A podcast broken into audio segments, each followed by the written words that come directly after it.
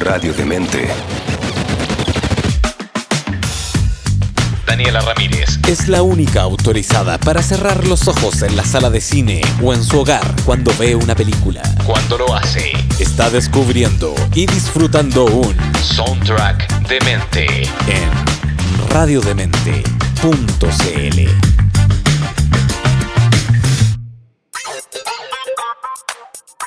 Bienvenidos chicos de Mentes a un nuevo programa de Soundtrack de Mente acá en radiodemente.cl. Primero que todo les voy a informar que yo soy una nadadora, me encanta nadar, es mi disciplina favorita, es de hecho mi disciplina por definición. Y esto se los digo para que entiendan un poco de qué película voy a hablar. Si algunos ya, ya vieron esa película van a entender también por qué digo esto. Sí, vamos a hablar de Las Nadadoras o The Swimmers que se encuentra disponible en la plataforma de Netflix.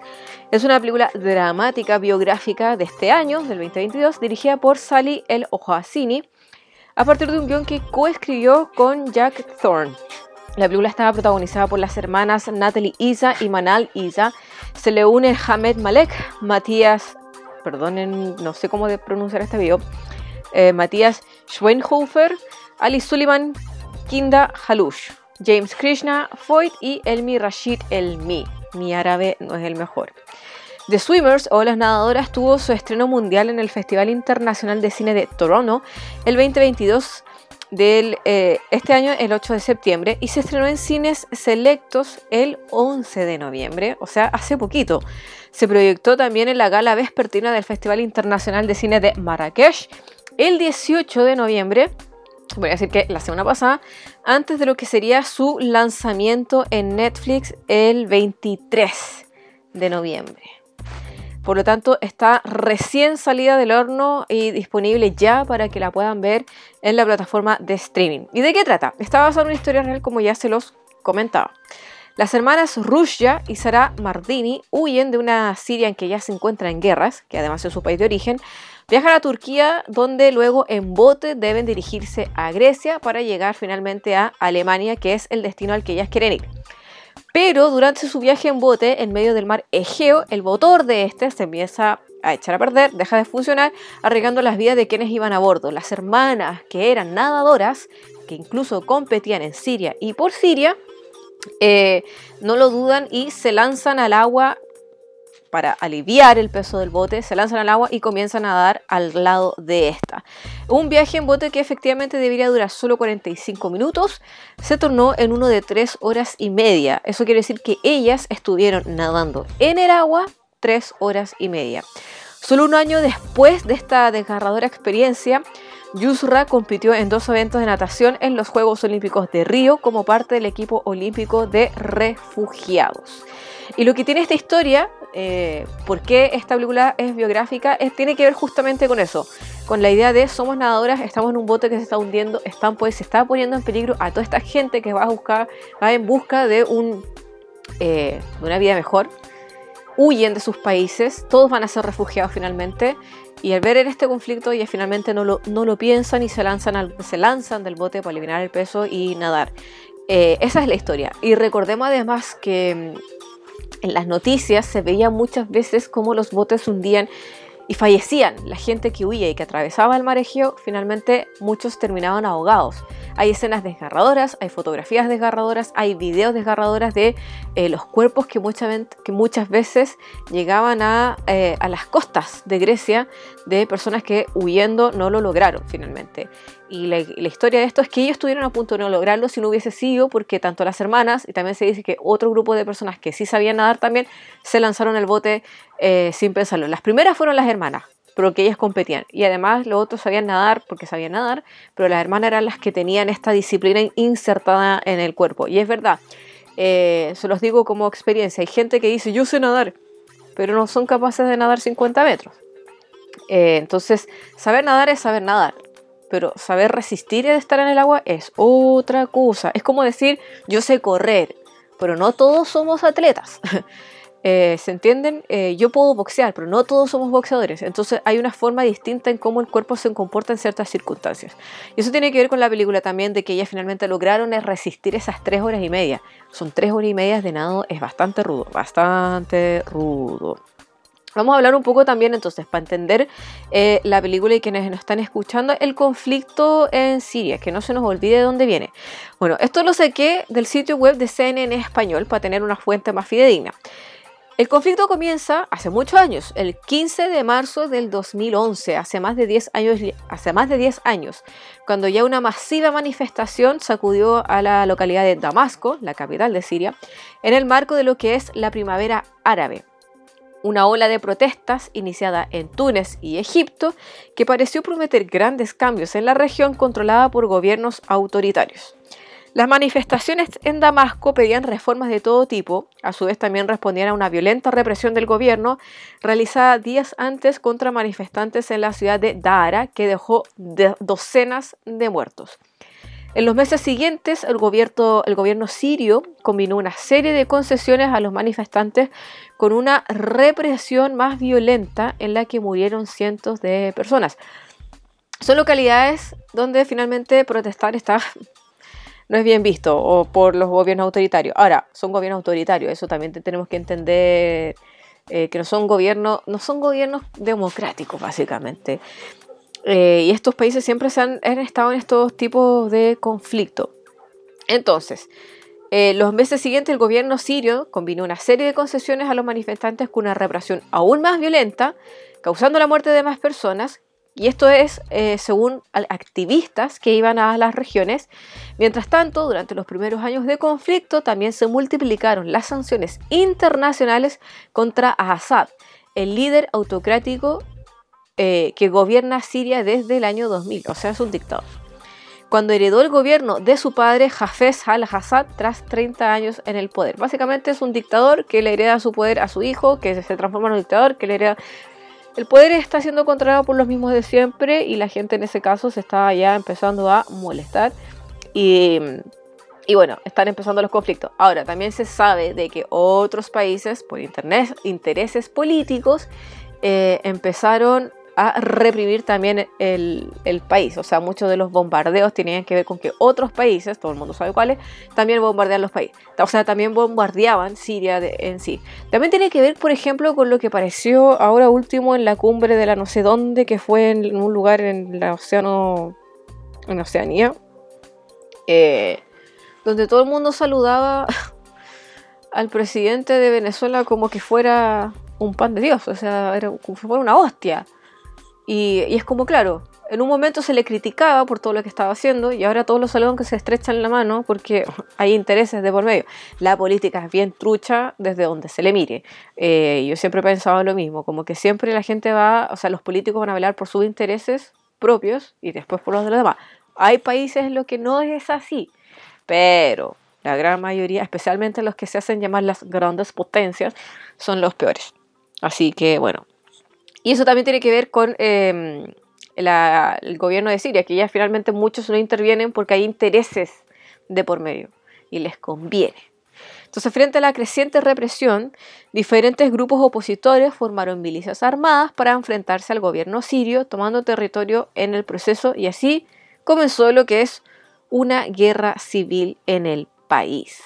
Eh, una lucha que no tiene para acabar todavía. Em, Después dicen que en el 2014 la guerra cobró otra dimensión cuando el grupo de Estado Islámico en Irak y el levante ISIS lanzó su campaña de conquista sobre Irak y Siria, convirtiéndose también en una nueva facción. Intereses.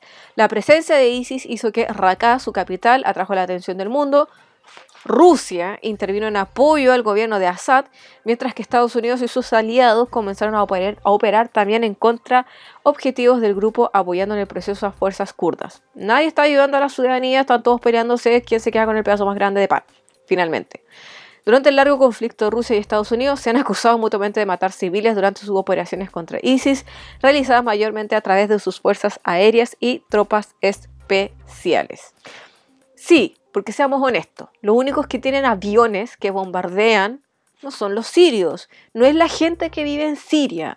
¿De dónde ellos van a sacar un avión para poder bombardear su propia ciudad? O sea, hay que tener dos dedos de frente. Em, son, eh, son- Rusia y Estados Unidos son los únicos que están dejando la embarrada en el planeta. Y son los únicos que siempre se creen dioses en el planeta. Sí, me caen mal todos esos dos países. Bueno, a partir del 2016 y gracias a la asistencia de Rusia, el gobierno sirio comenzó a recapturar territorios en manos de rebeldes y opositores, incluyendo la ciudad de Alepo. Y así continúa y continúa la historia y continúa la historia. Y hasta el día de hoy todavía no, no, no hay un acuerdo. Todavía no se acaba el conflicto. El conflicto sigue y la gente sigue cruzando el mar Egeo y se, eh, siguen habiendo historias como las de las, hermanas Nardini tratando de buscar lo que sería una mejor, Mardini, perdón, una mejor vida, por así decirlo. No se me ocurre que otra cosa. Eso es lo que están tratando de buscar, buscar un- una mejor posibilidad de vivir. Vivir en un lugar donde no te bombardean y no tenga el peligro de morir, básicamente. Em, bueno, la directora de la película, que se llama El Hosseini, eh, de no, no, Sally El Hosseini, fue aprendiz del difunto director de teatro renegado John Sichel, comenzó su carrera trabajando en documentales sobre el Medio Oriente y luego pasó a largometrajes independientes, lo que también le llevó eh, a saber tratar historias. Los largometrajes independientes suelen ser independientes porque son de bajo presupuesto. Son historias más personales, no son, no son blockbuster, por así decirlo. Eh, son historias como más, entre comillas, reales, eh, de bajo presupuesto, lo que les permite también a las producciones, a los realizadores, saber trabajar con poco presupuesto y girar, girar en torno a eso igual es difícil, pero es muy lograble. Es muy lograble y ahí es donde también surge mucho lo que es la, la creatividad. Fue, coordinado, coordinadora de producción durante muchos años. Ha declarado que su trabajo en los documentales de, de televisión británica se sentía como un poco formulario y que descubrió que podía ser más veraz en la ficción. Fue la editora de guiones, investigadora especializada de la miniserie House of Saddam de HBO y BBC Drama, ganadora además de premios BAFTA y Emmy, pasó dos años y medio investigando para la serie que ganó un premio Grierson a Mejor Drama Actual. Recibió además un BAFTA regional por su cortometraje del, 2010, del 2008, perdón, The Fifth Bowl. En el 2009 su cortometraje Henna Night fue seleccionado oficialmente para el London Lesbian and Gay Film Festival. Estuvo en competencia en el Festival Internacional de Cine de Rotterdam y el Festival de Cine de Raindance.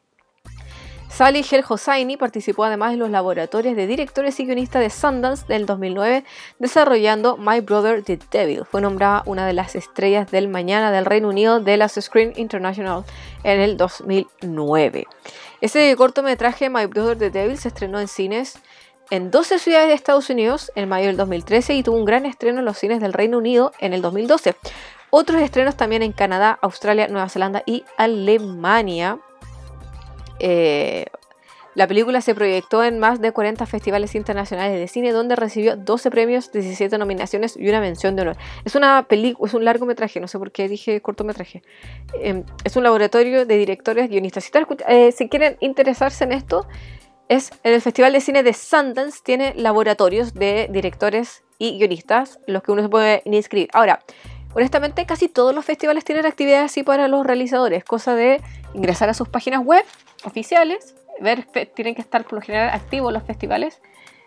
Activos me refiero a estar en su periodo de realización. Y ahí generalmente hay muchas actividades, entre ellos, eh, en este caso, como el de Sundance, laboratorios de directores y guionistas. Hay muchos otros festivales, tanto nacionales como internacionales, que tienen opciones de eh, revisan tus guiones, etc.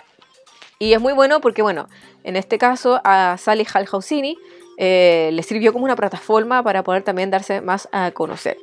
Como guionista y directora, eh, Sally Halhausini ganó el premio a revelación más prometedora en los premios Evening, Even- Evening Standard Film Award, premio mejor guion, el premio al actor eh, eh, personaje revelación del BFI London Film Festival, perdón, nuevo talento en los premios British Woman, perdón, perdón. Y eh, también fue nominada para el premio Bifa Douglas Hickox a la mejor película debut en los British Independent Film Award y en el Southern Trophy Best, Fest- Best First Film en el BFI London Film Festival.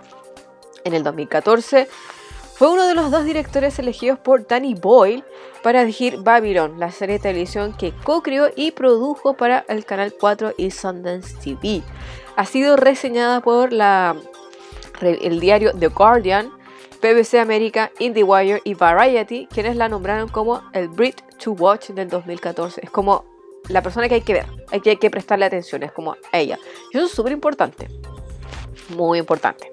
La producción de la película. Em, durante el 2016, los productores se alinearon para asegurar los derechos de la historia. Yo creo que em, durante el Río del 2016 fue súper comentada el hecho de que eh, Yusra Mardini estuviera compitiendo por su historia de haber, nadado el mar Egeo durante tres horas y media para, junto a para salvar la vida de quienes estaban a bordo del bote. Además que ella, ojo, fue, fue, a competir como nadadora. Ella clasificó para las Olimpiadas como nadadora. Entonces obviamente todo el mundo se quería pelear esta historia se, querían asegurar los derechos de historias de la vida de estas nadadoras profesionales, Yura y Sara, Yusra y Sara Mardini, pero ambas rechazaron múltiples ofertas. Las hermanas eran conocidas por su notable historia de supervivencia y heroísmo, pero después de huir de la guerra civil en curso en Siria apenas un año antes, aún no estaban listas para que el mundo las viera en pantalla. Ellas finalmente estaban en otra. Sobrevivimos, Fui a mi hermana fue a la Olimpiada, mi otra hermana se transformó en una activista por los derechos humanos de los refugiados, y así cursó la historia y sentían que entrar en un trabajo de una película para ella era como una distracción. De hecho, una de ellas dice, dije que no porque quería concentrarme en los Juegos Olímpicos. Había, un, había sido un sueño mío desde que tenía nueve años, así que quería disfrutar cada parte. Dice Yas Yusra, ahora de 24 años, quien se estaba preparando para participar en los Juegos Olímpicos de Verano del Río del 2016 como parte de la primera equipo de refugiados. Algún productor dijo que nadie, otras personas le dijeron, perdón, otros productores le dijeron que nadie se iba a interesar en la historia después de Río eso es típico, como que le dicen es ahora nunca, después de Río a nadie le va a importar. Y ella dijo, está bien, porque yo estoy aquí para nadar, no para otra cosa. Y bueno, se equivocó porque hasta ahora la película se ha transformado en un éxito. Ahora, después de Río, después de... Se me olvidó, después de Tokio, o sea, ya han pasado más de 8 años. Y la película finalmente eh, ha sido todo un éxito. Yusra también dice, vi la película por primera vez con mi hermana y estábamos llorando, luego riendo y luego llorando de nuevo. Hicieron un trabajo increíble. Las dos chicas que nos interpretan eran hermanas, son hermanas en la vida real y son del Líbano, por lo que entienden perfectamente nuestro origen. Así que si tú ustedes no la han visto, les recuerdo la película está en Netflix, es una película que vale la pena ver. Es a mí personalmente me gustó mucho. Yo soy nadadora, entiendo mucho los procesos que hay que tienen que ver con respecto al deporte, pero en términos de narrativa política, de esta idea de huir, está muy bien planteada. Efemerides, hay poquito, pero hay. Eh, Yusra Mardini se dice que, esto es como un dato freak, se dice que ella hizo un truco para la actriz que la interpretaba. ¿Qué truco? No lo sabemos. Vamos a quedar en suspenso. Muchos de los actores que estaban en el bote de goma eran también refugiados reales llamados para lograr la honestidad en la narración de la historia. La escena del mareo y el desmayo también eran reales. Las escenas nocturnas ambientadas en el medio del mar se rodaron en una piscina, a diferencia de las rodadas a luz del día que se rodaron en plena naturaleza. Sí, eh, eh, igual tiene ayuda. Em, yo creo que tiene que ver con esto de, contratar gente real para interpretar situaciones reales. A mí de repente igual eso como que, mm, no sé, porque para eso los actores son actores, no sé. Pero también entiendo que acá tiene que ver con, un, conflicto que, es súper, desde nosotros, visto muy de lejos eh, y muy personal para ellos. Y sí, las situaciones reales, los rostros son distintos, las expresiones son distintas, ellos están finalmente recordando cosas que han vivido. Eh, y yo no sé lo que significa huir de un país a la mala. Em, no que te echen, no que te autoexilies, sino tener que huir porque literal que te puede caer una bomba en tu cara, en tu cabeza, en tu casa, en la casa de tu amiga, caminando por la escuela, o que te pueden disparar qué sé yo, y tener que huir a un lugar, después de ese lugar seguir caminando, hacer un trayecto que es como que, que, tiene que ver con la interrogante de no nos pueden detener en la frontera y devolvernos. Porque ese es el conflicto que tenían los refugiados además. O sea, que tienen todavía los refugiados. Es que llegaban a un lugar y a veces los devolvían. Y para ellos devolverlos implica volver a entrar en peligro, encontrarse en peligro. Eh, entonces, claro, los refugiados que sean reales, los que iban en el bote, que no eran actores, yo creo que también tiene que ver con esa expresividad que deben tener en el rostro, esa carga emocional, esa historia que llevan con ellos, que no necesitan actuarla, está ahí. Y se puede ver, y son rostros especiales además, ¿no? Como que uno los ve y es como, pucha, que lata que hayan tenido que pasar eso. Yo creo que eso también como que puede ser que uno empatice un poco más es súper empática la película y uno siempre va a empatizar con estas situaciones. Pero claro, uno puede llegar a ver un poco el dolor en esas personas. Ahora la pregunta es, si uno hubiese sabido que son refugiados reales, ¿me habría dado cuenta? No, porque la sensación igual va a estar. Pero quizás le agrega un poco valor emo emocional el saberlo.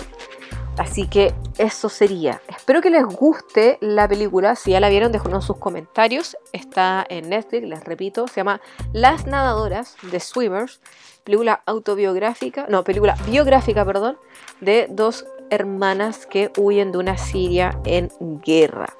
Película que últimamente se ha comentado mucho en todos los medios, ha sido muy aplaudida, eh, muchas críticas positivas y tiene que ver también con la gran historia que hay detrás. Soy Daniela Ramírez me despido, nos estamos escuchando ya en una próxima ocasión acá en Soundtrack de Mente en radiomente.cl. Adiós. Daniela Ramírez tiene una sola misión. Que conectes, descubras y compartas el sonido detrás de tus cintas favoritas. En una sesión de Soundtrack de Mente en radiodemente.cl.